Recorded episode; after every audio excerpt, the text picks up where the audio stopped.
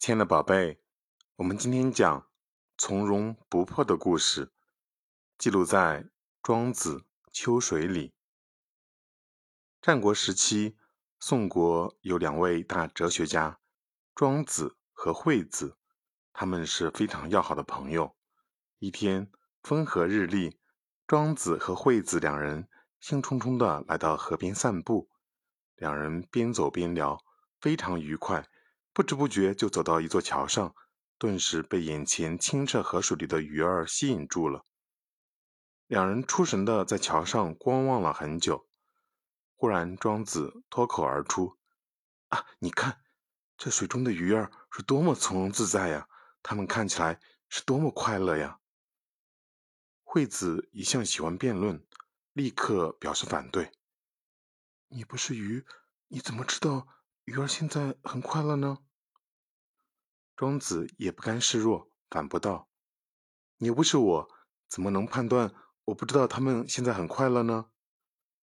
惠子很快回答道：“照你所说的，我不是你，当然不能知道你是喜是忧。同样，你不是鱼，当然也不知道鱼儿是快乐还是不快乐。”庄子不慌不忙地说道。我们还是从头讲起。刚才你问我是怎么知道鱼儿是快乐的，这就说明你知道我了解鱼儿是快乐的才问我。现在我告诉你，我完全是从自己的感受中体会到的。我和你站在这桥上观赏鱼儿，悠闲自在，毫不快乐。再看看这鱼儿，它们在水中自由自在的嬉戏，从容不迫地观望着我俩，当然也应该感到十分的快乐。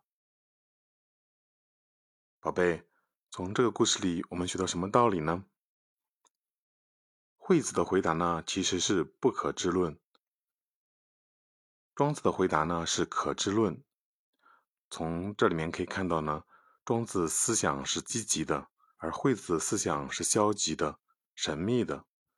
当庄子看到鱼儿在从容的游泳，所以呢，他认为鱼儿是快乐的。